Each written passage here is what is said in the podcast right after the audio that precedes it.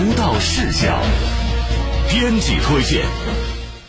国之大计，民生话题，百姓期盼。大家好，我是李英蕊。今天的编辑推荐，继续来听两会声音。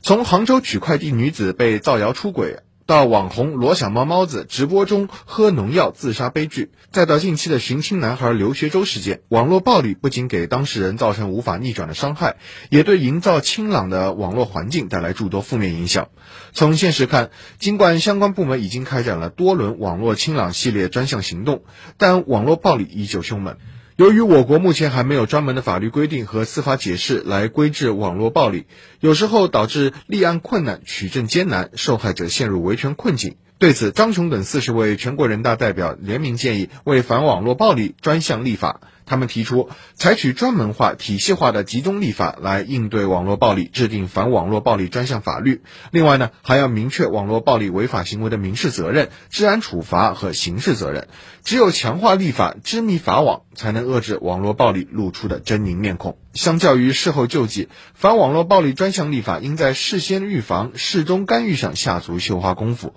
同样关注这一话题的全国人大代表李东生提出，建立恶意话题熔断机制，让各方能更及时、更果断地介入管制，避免悲剧的发生。立法中还应明确互联网平台要承担怎样的社会责任。全国人大代表鲁曼表示，从约束规制网络平台入手，进一步明确压实平台的审核监管责任，全面严格落实网络实名制，让键盘侠不再肆无忌惮。全国人大代表张晓庆从政府部门的角度出发，提出对热点事件应尽快调查并发布真相，行动再快一些，透明度再高一些，和公众形成良性的互动，猜忌和不负责任发言才没有自身的空间。